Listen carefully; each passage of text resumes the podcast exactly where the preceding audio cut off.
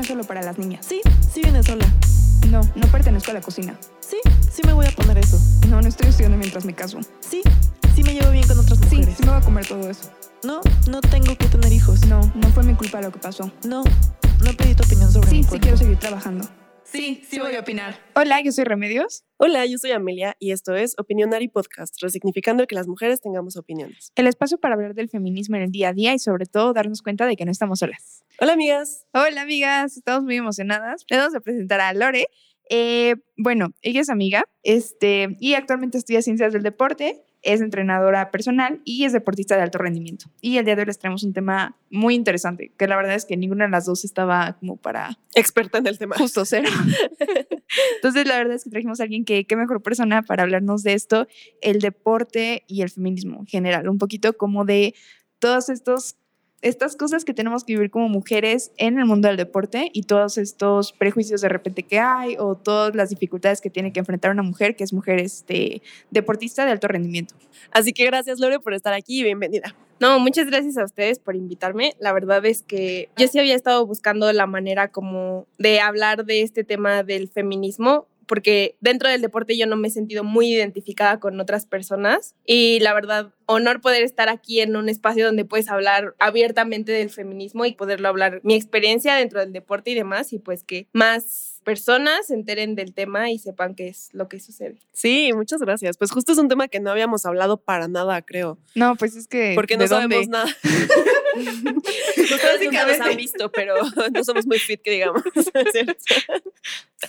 y bueno, pues queríamos, no sé, preguntarte muchas cosas. Vamos a tocar muchísimos temas, eh, pero no sé si nos quieras tú empezar platicando a lo mejor un poco de tu experiencia, como para que, la que nos, las que nos escuchan sepan por dónde has pasado. Eh, también eres muy joven, o sea, eres como de nuestra generación, entonces que sepan también que tienes como esta perspectiva de del deporte actual eh, lo que está pasando ahorita hoy en día en diferentes industrias deportivas, tú qué has hecho, con qué te con qué te has enfrentado y ya con base en eso podemos ir profundizando un poquito. Voy a empezar por decir que yo desde chiquita he practicado deporte. Me gustaría decir que a pesar de que yo crecí en una familia muy machista y soy la eh, hija más chica de tres, siendo hombres los dos más grandes, no sé cuál sea la razón, pero a mí en cuanto a deporte nunca se me señaló, se me dijo que por ser niña yo no podía jugar, al contrario, siempre yo hacía cualquier actividad que hicieran mis hermanos, fuera fútbol, la pelota, jugar canicas, el trompo y demás, entonces en cuanto a deporte a mí siempre se me dio la libertad de hacer lo que yo quisiera y esto fue para mí mucho, mucho más fácil. Entonces, desde pequeña siempre hacía algo, o natación, o gimnasia, o baile o voleibol, siempre, siempre estaba practicando algún deporte. Y mi acercamiento más ya deporte serio fue como a los 17 años, cuando yo conocí el fútbol americano o lingerie, que casualmente eh, uno de mis hermanos me lo propuso entrar a un equipo. Y aquí fue un choque hablando de feminismo, ¿no? Porque ese, eh, era fútbol americano en bikini y era, es un deporte que generalmente dice la sociedad que es solo para hombres. Y yo ahí me adentré al mundo real del deporte ya estando más grande, consciente y demás. Y este, yo puedo decir que, que, que fue en una etapa muy importante de mi vida y que me enseñó muchas cosas y que a pesar de que fue en un deporte que mucha gente lo cataloga como show o que no es deporte porque es en lencería, Yo lo vi de un aspecto totalmente distinto, creo que me dejó muchos aprendizajes, muchas cosas y pues bueno, creo que esa es la razón también de que decidí estudiar ciencias del deporte, que ahora lo estoy estudiando y que me quiero dedicar a esto. Y ahí fue también un enfrentamiento con el feminismo y el deporte al tener entrenadores puros hombres muy jóvenes en equipos de niñas, donde las relaciones de los entrenadores con las niñas no eran éticas, entonces había muchos confrontamientos entre niñas, porque, porque ella tiene estos beneficios, de, había acoso por parte de, de los entrenadores y es un tema complicado porque es, es tu entrenador Sí, Claro. no y inventes. está arriba de ti, Sí, claro, de poder. ¿no? Justo para, perdón, para las que no nos escuchan, que no sepan qué es este deporte de lingerie o sí, lingerie se dice. Sí.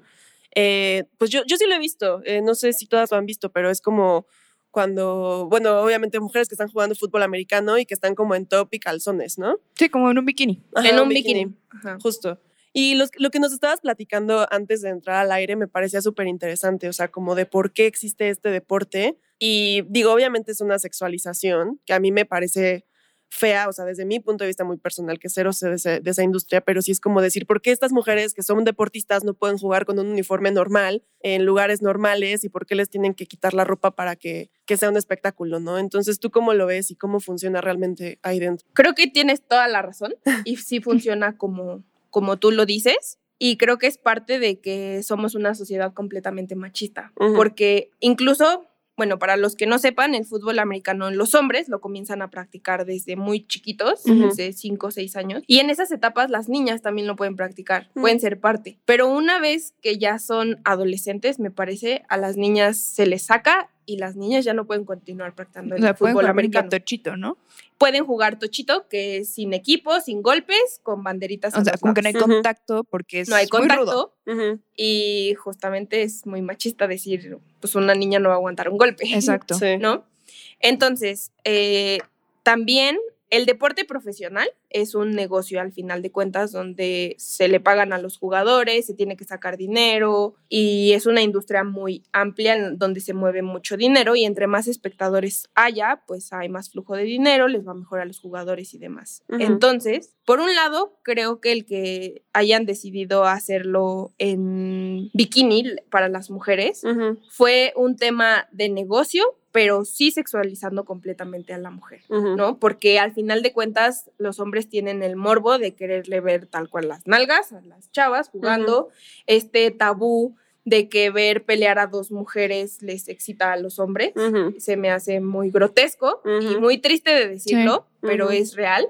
O sea, los consumidores de este deporte también siguen siendo hombres. Sí, la mayoría de los consumidores siguen siendo hombres y las entradas son caras también. Ah, ok. ¿no? Son caras, se, se, eh, se cobran las entradas a los partidos y demás. Pero también fue una oportunidad para las mujeres de poder jugar este deporte. ¿no? Fue una oportunidad. Y creo que muchas, como yo, vimos esa oportunidad desde el punto de vista del deporte y de la pasión por el deporte y no de salir a jugar en calzones. Tristemente creo que no somos la mayoría, aunque creo que en este momento está creciendo bastante. Y justo, por ejemplo, sí hay fútbol americano para mujeres equipado, tal cual lo hacen los hombres, pero son muy poquitos equipos, es muy caro y no tiene vistas, o sea, no hay público que lo vea. Entonces, justamente creo que necesitamos más público para que entonces tenga frutos y sea más abundante. Que hablando del injury, ahorita recordé esto.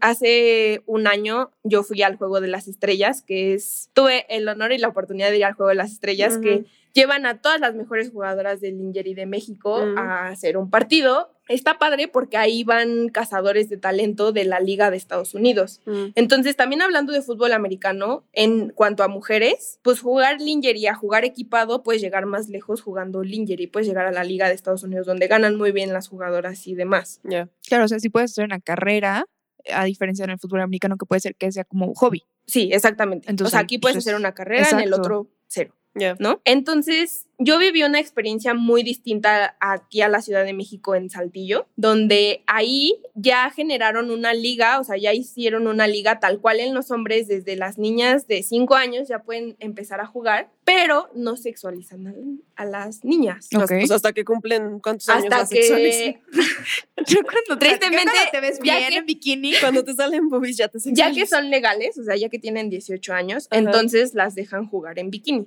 ¿Las dejan no, o les exigen? Bueno, ya les, el uniforme es bikini, Más bien, ¿no? Más bien. les exigen, tienes. Sí, razón, les exigen, porque también para llegar a Estados Unidos, pues allá también es en bikini y es un show y Sí, demás, ¿no? ok. O sea, por ejemplo, eso que dices también de que dices que es un show y todo, o sea, como que es, o sea, no sé tú qué tanto lo has vivido ya, o sea, gente que va como muy seguido o así, ¿qué tanto evalúan realmente las habilidades? O sea, ¿se preocupan por es una buena jugada, este, lo hacen bien todo, o más bien solo es como que van por eso que dices, como que el show, Morbo. ajá, exacto. Híjole, yo creo que también esa es una de las razones por la que ahorita ya no lo juego, Mm. porque justamente creo que empezaron a, de- a hacer a un lado el deporte como tal, porque al ser en bikini y ser un show, entonces tienes que cumplir con porcentaje de grasa, tienes que cumplir con medidas para ver, o sea, si estás, Verte bien. si estás gordita, entre comillas, Eso no, te iba a no puedes jugar Ujú. en bikini, o sí, pero pagas una multa. Ah, ¿No? Guau. Porque la realidad es que las chavas grandes, hay chavas grandes muy buenas jugando, Pues ¿no? claro, es que Claro. justo la mayoría de los jugadores de americanos son enormes, Grandes, gordos, pesados. exactamente. entonces, Sí. ¿cómo vas a jugar lo y mismo? entonces ahí empe- empiezan, empezaron muchas injusticias porque pues la que está guapa, la que está bonita, la que tiene, Aunque no juegue bien. la que cumpla con el estereotipo del cuerpo perfecto, Mm. entonces la meten a jugar al campo sin necesariamente que cach sí cache un balón, que se sepa las jugadas, que sea buena jugadora, que sea responsable y que vaya a los entrenamientos y demás. Mm. Y ahí hay, empezan, empiezan a haber conflictos, ¿no? Porque tal vez yo que, por decirlo así, ¿no? Que a lo mejor estoy gordita o no cumplo con los estándares establecidos, pero voy diario a entrenar, soy responsable y demás, Y eres buena. Ujú. no me meten al partido porque el dueño de la liga dice que yo no puedo jugar porque no cumplo con el estándar. Qué horrible. Y eso es, fue muy duro porque, pues, una vez que yo fui consciente de ser feminismo, me di cuenta que estas ideas no congeniaban con ese deporte que tanto amo y que tanto me gusta. Y también fue por en parte que dije, pues, no puedo seguir apoyando algo que, que no es congruente con mis ideales. Sí, pero qué feo que tengas que dejar de hacerlo. Lo que te gusta. Ajá, exacto. Por como. Porque, porque la industria es súper machista, Exacto. ¿no? Y creo que se eso en muchísimas industrias. O sea, Sí. ¿cuántas actrices que salieron con el Me Too es porque les gustaba ser actrices, pero no iban a subir si no se encueraban frente al director o al productor? No, y esto escala a temas de alto rendimiento de CONADE, de Olimpiadas y demás, donde... becas, todo. de becas donde las deportistas mujeres, si no se acuestan con el director de alto rendimiento, con el que suelta las becas, con el que suelta los apoyos, pues lo siento, pero no vas a Olimpiadas. O sea, teniendo tiempos y teniendo demás. Y no es lo mismo para un hombre, ¿no? No, O sea, digo, definitivamente cuando no. el director de alto rendimiento le dice, pues, cállate. no En sé, una de esas, pues, sí. O sea, Sí, no, definitivamente ¿Quién no. sabe? Qué horror. Oye, y justo retomando lo que mencionabas, de que se llegan a dar relaciones entre los entrenadores y las, las jugadoras, eh, no sé, te quería preguntar como en tu experiencia, ¿en algunos casos es consensuado o siempre es como está también este tema como de poder y de decisión, es acoso, no es acoso, o hay de las dos situaciones? También, ¿por qué los entrenadores son hombres? O sea, ¿no hay entrenadoras mujeres? No, de hecho, creo que la razón específicamente en el americano que no hay entrenadoras mujeres es porque apenas hay muchas mujeres que están entrenando Ya, el deporte.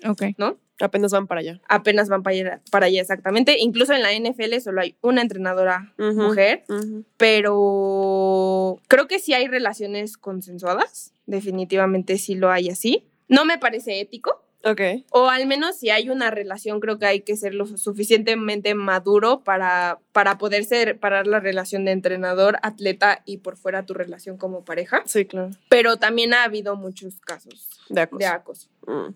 y de abuso. E incluso dentro del entrenamiento que te dicen un piropo, Claro, que te ajá. dicen cosas así. Mm. Y pues es un tema complicado porque el entrenador está arriba de ti, pues te aplican la de, pues no juegas Claro. Ay, o te me vas del equipo. O incluso también las chicas que se relacionan con los entrenadores lo toman como ventaja sobre las demás jugadoras, que Mm. creo que tampoco, No, pues Debería de tampoco se ser. vale. tampoco debería de ser exactamente. ¿Y cómo es eso justamente? O sea, la relación entre las jugadoras. O sea, ¿hay sororidad? ¿No hay sororidad? Decías que la mayoría no son feministas como tú. Entonces, ¿cuál es esa, no sé, esa relación que se ve ahí como entre las mujeres deportistas? Sí, justo a mí dentro del deporte me ha costado mucho encontrar amigas o compañeras feministas que- Ujú. que, hagamos match en los ideales. Ujú. Y la realidad es que somos pésimas compañeras, somos pésimas. Es muy complicado jugar en un equipo de puras mujeres, incluso para los entrenadores es muy difícil eh, hacer un equipo unido porque somos, digo somos porque creo que en su momento yo también tuve actitudes así. Somos muy envidiosas, somos muy hostiles entre nosotras, no nos apoyamos, queremos siempre ser la mejor en vez de todas ser las mejores. ¿Sabes? Cuando llega una jugadora nueva, en vez de decir, wow, qué padre, vente, te voy a enseñar, este, esto es así y demás, ¿sabes? La señalamos y es como literal, pinche vieja. Sí, sí, sí, No, una o sea, amenaza. Y eso Una que es un equipo, a final de cuentas. O sea, no es un, no es un deporte individual. Sí. Yo en alguna ocasión cuando estaba jugando americano, hubo un momento en el que nos separamos tanto, o sea, se dividieron tantos grupitos y nos caíamos tan mal y Mm. nos llevábamos tan mal que los entrenadores tuvieron que hacer una actividad de estas para convivir Sí, y, sí, sí. y romper el hielo porque de plano estábamos muy mal. ¿no? Y aparte, el que sea un deporte de contacto, la realidad es que las niñas somos más explosivas y perdemos la cabeza más rápido, Ok. ¿no? Que un hombre. Bueno, quién sabe, esos Sí, golpea, no, no sé. golpea paredes, no sé. pues, bueno, es que también, o sea, al mucha- final de cuentas también estamos hablando de mujeres que bien que mal son deportistas de alto rendimiento ya. Sí, sí, o sí. sea, que Sí, más bien lo Ajá, estoy diciendo justo. desde mi punto de vista que conozco, ajá, porque mm, en cuanto, bueno, lo que yo he visto en los juegos de hombres es que se golpean y demás, pero no hay una hazaña por alguna situación externa al juego. Ah, claro. o pasada, o como O que pasada. guardas la, el enojo para el siguiente Ajá. juego, ¿no? Exactamente, exactamente. Entonces, en las mujeres es diferente, ¿no? Mm. Es como, me caes mal tú y te toca irte a pegar con ella y te va a pegar con saña, no es dentro del juego, Sí, ¿sabes? sí. Porque también te enseñan a golpear sin lastimar a tu contrincante, pero pues las mujeres muchas veces sí lo hacen con tal de ir a lastimarte porque te tienen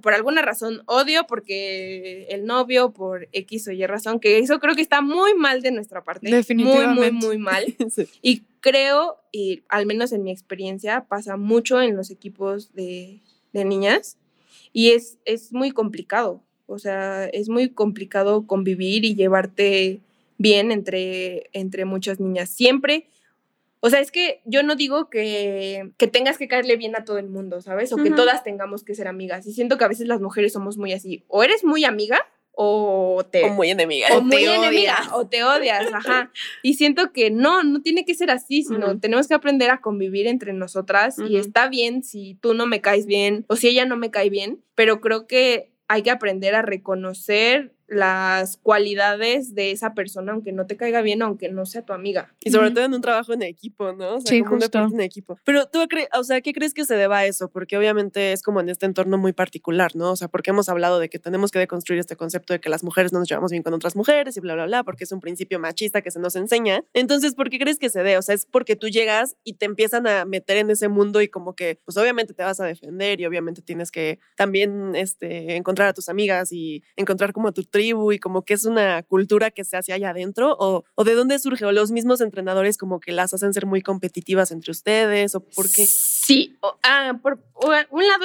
son los entrenadores. De hecho, yo, este, me llegó tener, me pasó alguna vez tener algún entrenador que a la hora de aprender el golpeo era así de, vamos a poner esas dos que se caen mal para que se den duro, ¿no? Y dices, güey, Claro, o sea, lo fomentan en lugar lo de de- fomentan en vez de tranquilizarlo y es cero ético, que no creo, dudo que lo hagan entre, entre los hombres, ¿no? Ajá. Y, y lo que yo noté más es que como que quieren, se busca ser la mejor porque le agradas a los entrenadores en específico. Siento que sí trae un trasfondo de la sociedad machista donde pues tú le tienes que agradar al hombre. al hombre, la de la ¿Sabes? girl, ¿no? Ajá, Así como sí, de, exacto. eso, o sea, yo soy diferente a las demás, entonces yo soy más especial y todo es en torno a agradarle a un hombre. Exactamente. Y aquí donde todos los entrenadores, que a veces un equipo tiene 8 o 10 entrenadores, todos siendo hombres, Mm.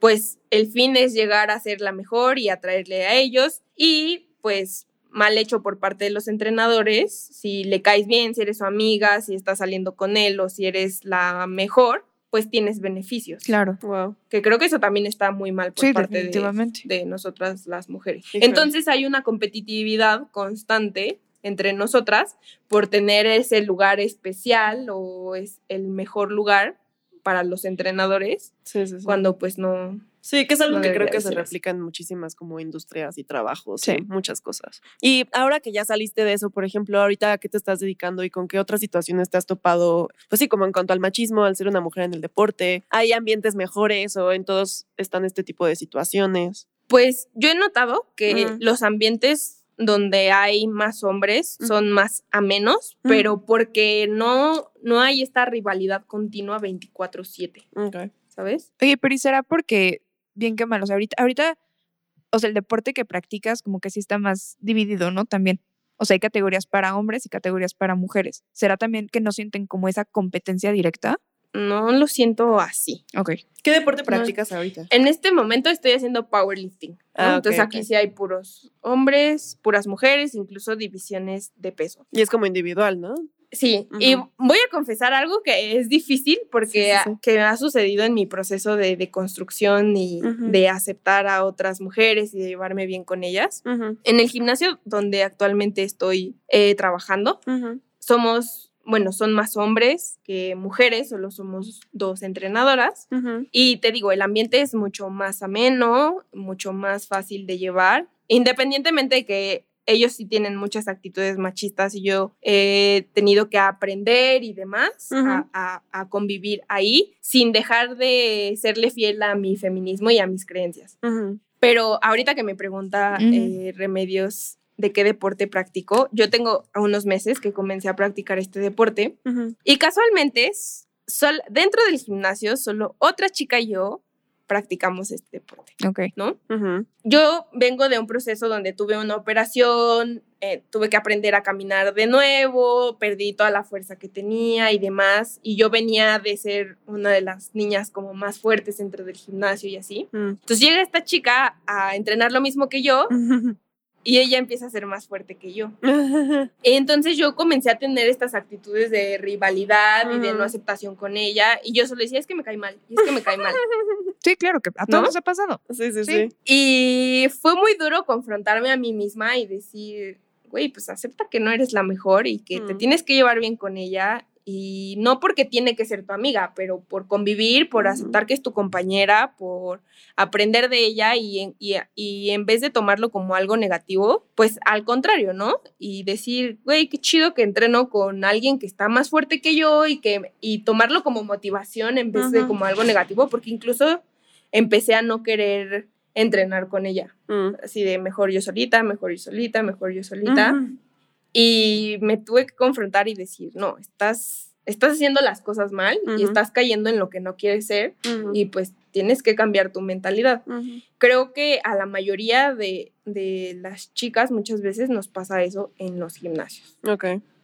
Sí, tiende a, O sea, ser como un lugar de competencia de... si hay un lugar de competencia y es muy difícil, es muy difícil hacer la competencia saludable, Ajá, porque sí. siempre va a haber competencia, siempre va a Sí, haber claro. Pero la diferencia es entre hacerla saludable o no saludable. O sea, Ujú. te digo, ¿y sientes que tal vez hay más competencia entre mujeres como por estas clasificaciones, digamos? O sea, que realmente tu única competidora es una mujer igual. Y O que hay pocos lugares para las mujeres. Ajá, tal no, pero o sea, también pensando en que, o sea, como que los hombres tienen su categoría aparte. O sea, tú realmente no estás compitiendo contra ellos en este caso. Mm. No, ahí creo que entramos en otro tema complicado y diferente porque en el deporte las cualidades fisiológicas sí importan bastante. Ah, no, definitivamente. ¿no? No, no o sea, lo podemos es- competir con... o sea, sé que no se puede competir con hombres, pero que tal vez sea más esta idea de no sientes esta competencia con los hombres porque literalmente no estás compitiendo con ellos. Ah, sí, eso, es- eso es- no lo había pensado así, pero creo que sí, sí podría ser. Que de hecho, ah, ahorita que tocas ese, ese tema, en, como les había dicho que en mi comunidad somos más hombres, de hecho, también ya generamos esto de empezar a competir con ellos. Así Ok. de, ay, estoy más fuerte que tú, o a mí no me pesa, o así con ellos. Pero aún así no, igual y no hay esta rivalidad tan grande porque realmente, No es tu competencia. Ajá. pues no podemos competir con ellos. Claro. O sea, ya en una competencia oficial o Ajá, demás, pues sí. no hay una competencia contra hombres. Sí. Y justo hablando de esas diferencias fisiológicas, en algún episodio hace mucho tiempo, no me acuerdo cuál fue, habíamos platicado esto de que las personas trans y las mujeres trans deberían participar en las categorías de mujeres o en las de hombres. Y creo que yo por ahí mencioné como que yo sí estaba de acuerdo eh, con esta idea de que ya no hubiera categorías por género, sino más como por fuerza o por peso y que no fueran hombres y mujeres, ¿no? Pero yo no tengo idea, yo hablando desde un punto de vista súper ignorante. Entonces yo te quisiera preguntar a ti, Lore, ¿tú qué opinas de este tipo de cosas? Eh, para empezar, como dentro de las personas cisgénero, o sea, si tú consideras que estás como al mismo nivel de un hombre en cuanto a fuerza y esas cosas, y después metiendo a las personas trans, eh, ¿cómo crees que deberían ellas no sé, acomodarse en estos deportes? Híjole, no, no tengo una decisión clara respecto a este tema, es muy difícil porque sí, sí. yo apoyo 100% a la comunidad LGTB, pero hablando de deporte, las situaciones que se han presentado, como la pelea en la UFC donde esta chica transgénero peleó contra una chica no transgénero y la mandó al hospital, pues es evidente porque, para empezar, el, el cuerpo de un hombre está expuesto a la testosterona desde adolescente. ¿no? Entonces, la testosterona es esta hormona que nos hace capaces de desarrollar más fuerza. Entonces, el llevar expuesto a dos años o a 20 años a testosterona, ujú, tu ADN está, es muy diferente al de una mujer. ujú. ¿me explico? Entonces, también creo que esta, este crecimiento, esta visibilidad de la comunidad LGTB en cuanto al deporte nos ha agarrado muy ignorantes porque, por ejemplo, la, los reglamentos de las, de las federaciones, perdón, no tienen ninguna regla donde diga que si, que si tú eres trans no puedes competir en una competencia de mujeres o, o no, o de hombres. No hay ningún, en el reglamento no hay nada que especifique. Entonces, por Claro. eso, si yo me identifico como hombre, pues yo me puedo ir a, a- a inscribir en una competencia de hombres. Ya. ¿no? No, hay, no hay nada que lo regule. En este momento no hay nada que lo regule en el reglamento, ¿no? Y creo que algo, no sé, una posibilidad creo que sería que hicieran una liga de transgéneros, pero en este momento es imposible. Claro, o sea, porque son muy poquitos, son ¿no? muy poquitos y hay uno de ciclismo, hay uno de natación, Sí, hay claro. uno, ¿no? ¿Cómo, va- ¿Cómo los vas a competir en una liga específica? Y creo que otra opción don- que podría ser donde yo he, he platicado con mis entrenadores, no me parece muy justa, pero es que si están en desventaja, entonces que se inscriban. ¿A, a qué voy? Por ejemplo, en este caso de la chica de la UFC, un hombre fisiológicamente tiene ventaja sobre una mujer hablando del cuerpo fisiológicamente, ¿no? Entonces, si es un, en este caso que era una chica transgénero, pues no dejarla competir en una liga de, de- de mujeres porque estás arriesgando a, a- las demás competidoras, ¿no? Pero al revés sí. Pero al revés sí, ¿no? Si yo soy un hombre transgénero, mi cuerpo fisiológicamente está en desventaja. Ajá. ¿no? Entonces sí podría competir contra, contra otro hombre, aunque se me hace injusta porque entonces arriesgas a la persona transgénero. Sí, Claro. híjole, no, ¿no? está cañón. La verdad es que eso es todo Sí. un tema. No, y aparte ya te metes en temas de discriminación, porque desde el feminismo, bueno, ciertos feminismos defendemos que las mujeres trans son mujeres. Entonces, pues no les puedes decir eres mujer, pero te vas con los hombres. Justamente No, es muy complicado. aparte también. Sí, sí, pues es sí que es sí discriminación. complicado. Creo que es algo muy complicado, sobre todo por el te- porque en el deporte no puedes separar lo fisiológico del cuerpo humano. Es físico, evolución. 100% Es físico. 100% claro. físico, ¿no? No es un tema social, no sí, sí. es un tema de creencias y demás. Entonces, físicamente sí arriesgas a unos o a otros. Y creo que para que haya una inclusión completa de la comunidad LGTB, Ujú. donde lleguemos a un punto medio en cuanto a ventajas y desventajas y demás, creo que sí, o sea, si como sociedad nos falta mucho, creo que en el mundo del deporte nos faltan añísimos Pues sí, aún mucho más complicado. Claro. Oye, pero no se puede, por ejemplo, que se hagan pruebas para poner realmente a gente que esté como equiparable con la otra. O sea, a lo mejor es una mujer trans, pero entonces que la pongan contra una mujer cis, pero que es súper fuerte. O sea, que no sé, que está como por arriba de la media de las mujeres o algo así. O sea, o es imposible que haya una mujer no trans que tenga esa fuerza.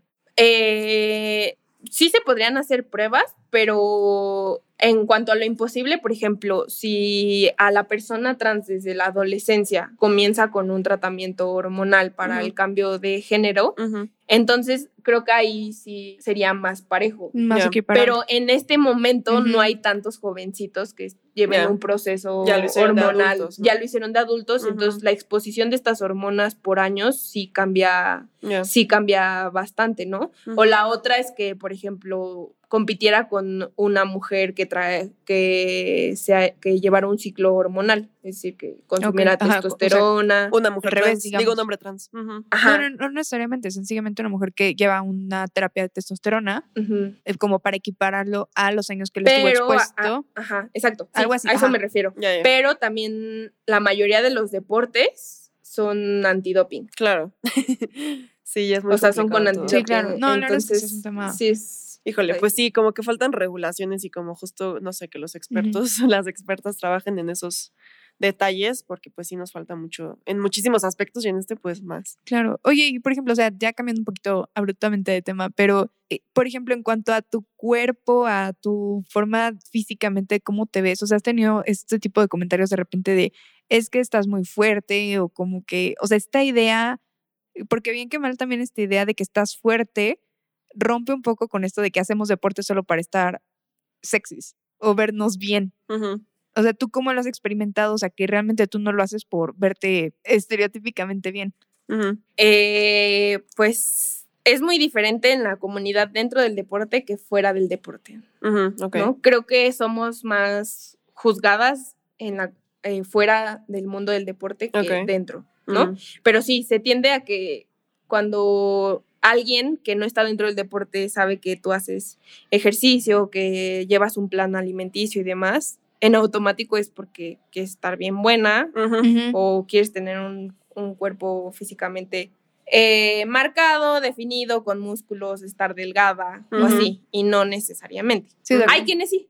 No, sí, pero o sea, como que en general la idea es que haces deporte como mujer para estar delgada, no para estar fuerte. Sí, sí, sí. Sí, es muy difícil que alguien vea que una mujer hace deporte por pasión al deporte, Ajá. ¿no? Desde afuera. Ajá. Ahora, adentro del, dentro de la comunidad del deporte es muy aceptado, demasiado aceptado. O sea, un cuerpo musculoso de una mujer con masa muscular grande, eh, definida, incluso a los hombres deportistas les atrae físicamente una mujer musculosa. Mm, ¿no? Es muy bien aceptado y como mujer es muy cómodo estar dentro de ahí porque no te sientes juzgada. Al contrario, ¿no? Es como, oye, qué piernotas, oye, esos brazotes me gustan, o, Ujú. Eh, este, o, o te felicitan porque cargaste mucho Ok, peso, sí. Pero fuera asusta y yo lo vivo con mi familia, Ujú. ¿no? Ahorita que ya llevo varios años practicando deporte, lo aceptan más, pero por ejemplo, mi mamá al principio cuando empecé, empezaron mis músculos a crecer, Ujú. sí era como, es que te estás poniendo muy grandota, ¿no? Así como,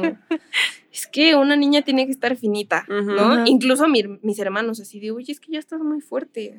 ¿no? y, y la gente, para la gente es muy difícil, o sea, en general hombres y mujeres, ver como a una mujer con músculos grandes o fuerte, o se les hace impresionante verte cargar peso o, hacer pesas y este tipo, es como que les cuesta de- trabajo procesarlo.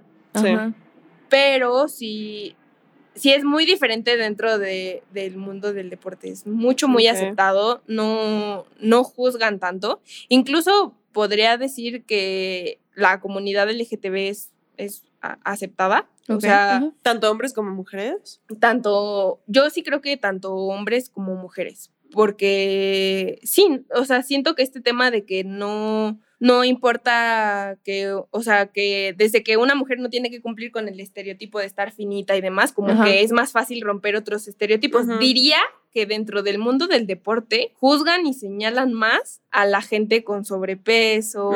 Ah, ok, claro que es y así tema. hay más señalamiento hacia ese tipo de personas que, que con otras cosas. Ok. Pues sí, pues no sé, creo que es, o sea, es, es interesante como que verlo desde, como dices, desde adentro, ¿no? O sea, porque yo, por ejemplo, crecí con esta idea de que no hagas natación porque te vas a poner como la espalda Espaldona. toda ancha. Yo igual sí. Y entonces como que te vas metiendo estas ideas en las que, bueno, a mí nunca me gustó natación, pero si me hubiera gustado, ¿no? O sea, como que siento que hay este punto en el que llegas a esta edad de la adolescencia en la que dices, ya no, Ujú. porque no me quiero poner como de cierta manera. Y entonces creo que es, o sea, es como qué positivo y qué bueno que lo vean de esa forma y creo que tendría como que comenzar a ser más, más parejo. Y lo otro, eh, lo que comentas de la comunidad LGBT, o sea, mi duda sería más bien como que depende mucho, ¿no? Porque sí he escuchado también, por ejemplo, en equipos profesionales como fútbol americano o soccer, que si hay algún jugador que es gay, es como de, ¡ah! ¿no? El gran escándalo y problemas en los vestidores y todo eso. Sí, creo que, bueno, primero voy a decir lo de la comunidad Ajá. LGTB. Este, creo que en este sentido sí estoy hablando desde mi privilegio, que yo convivo en una comunidad donde somos, son muy bien recibidos, Ok. Ok. porque hablando del tema de competencias es un tema muy polémico, pero al menos donde yo, eh, donde yo trabajo y demás, son aceptados y, y demás, pero creo que tienes razón en que sí, depende. Depende de muchas cosas y no hay gente tan abierta mentalmente. Y hablando de lo otro, de lo de los cuerpos, Ajá. de hecho me acordé que yo practicaba natación de chiquita, mis Ajá. hermanos practicaron natación mu- mucho tiempo y mi mamá me sacó de natación Por eso. antes de ser adolescente por esa razón, porque Ajá. yo me iba poner grandota y demás, que pues, se le volteó, ¿no? Porque ahorita estoy igual de grandota. Y hablando de eso, también hay chicas que, en este caso, la chica con la que yo entreno powerlifting, que para los que no sepan, powerlifting es cargar mucho peso. El mayor peso que puedas hacer en sentadilla, peso muerto y press de banca. ¿No? Ok. Ujú. Entonces tendemos a desarrollar masa muscular y a que Pues tu sí. cuerpo esté más grande y realmente no somos tan definidas, o sea, no vamos a tener cuadritos o así, Ujú. ¿no? Entonces, esta chica no es, de- no es feminista Ujú. Ok. y afortunadamente o no afortunadamente, como cada quien lo vea, cumple con la figura corporal estereotípica de la sociedad. Ok. Reloj de arena, Ok.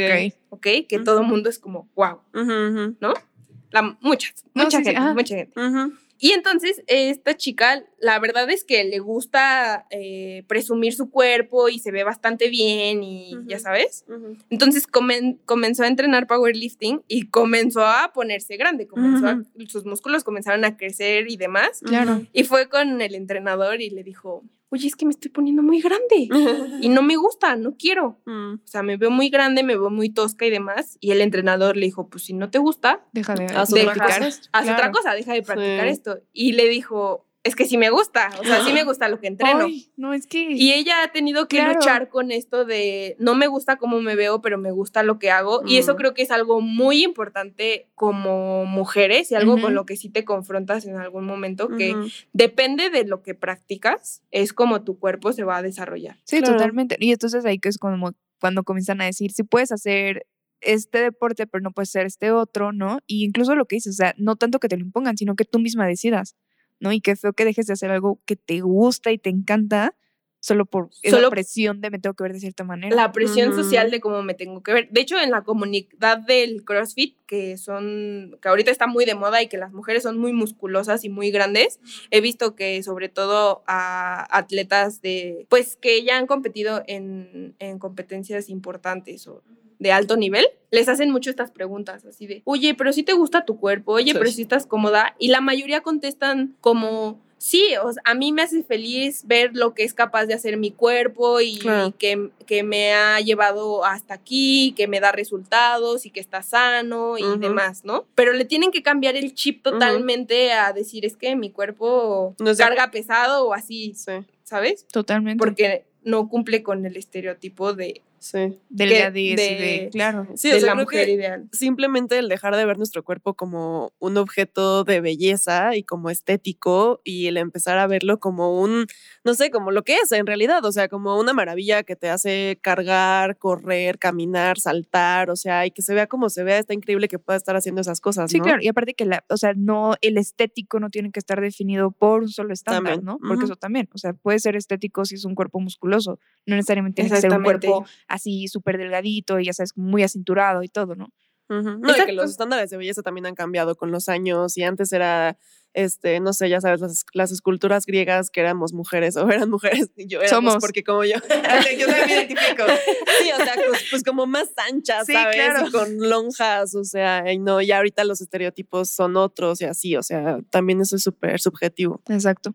Pues sí, o sea, más bien yo creo que no hay, no hay cuerpo perfecto o imperfecto, ¿no? Porque igual hay cuerpos que nacen con deformidades o, o sin algún miembro o demás, y aún así es completamente capaz de hacer muchas cosas e incluso más cosas de las que uno con todas sus extremidades y demás Claro. puede hacer. Entonces, sí, justo que es, es así deberíamos de ver el cuerpo humano, no Pues sí. como algo bonito que debe que deba de atraernos visualmente. Pues sí, pues muchas gracias, muchas Lore, gracias, por sí. estar aquí. No sé si quieras añadir algo más, decirle algo a las que nos escuchan. de este Hacerte tema. promoción en tu Juegos Morado. Sí, también. Eh, ah, bueno, en mi Instagram, arroba lore-san-ches, los jueves, hago un jueves morado donde trato de hablar cosas relacionadas con el feminismo y el deporte. Y pues lo que me gustaría decirles a las mujeres deportistas, si es que nos escucha alguna, y si es que, bueno, supongo que si nos escuchan son feministas o están indagando Sí, en sí. el tema y Ajá. Esperamos. y quieren, y quieren conocer de él, que, que, no, que, no, que no dejen sus ideales por, por querer encajar en el deporte que practican o, o por querer encajar con la gente. Al contrario, grítenlo, denlo a conocer, que más gente se entere, porque creo que combatiendo la ignorancia es como vamos a lograr hacer, hacer algo y que sí se deconstruyan y que acepten su deconstrucción y, y construyanse con los ideales que quieran, con la corriente del feminismo que, que deseen, pero háganlo, no lo dejen a un lado y no pongan sobre de eso otras cosas. Súper. Muchas Pues gracias. Muchísimas gracias. Ay, Pues- gracias a ustedes. Ay, pues nos muy vemos. cool estar aquí. Nos vemos pronto, Lore. Gracias. Hasta luego. Adiós. Bye.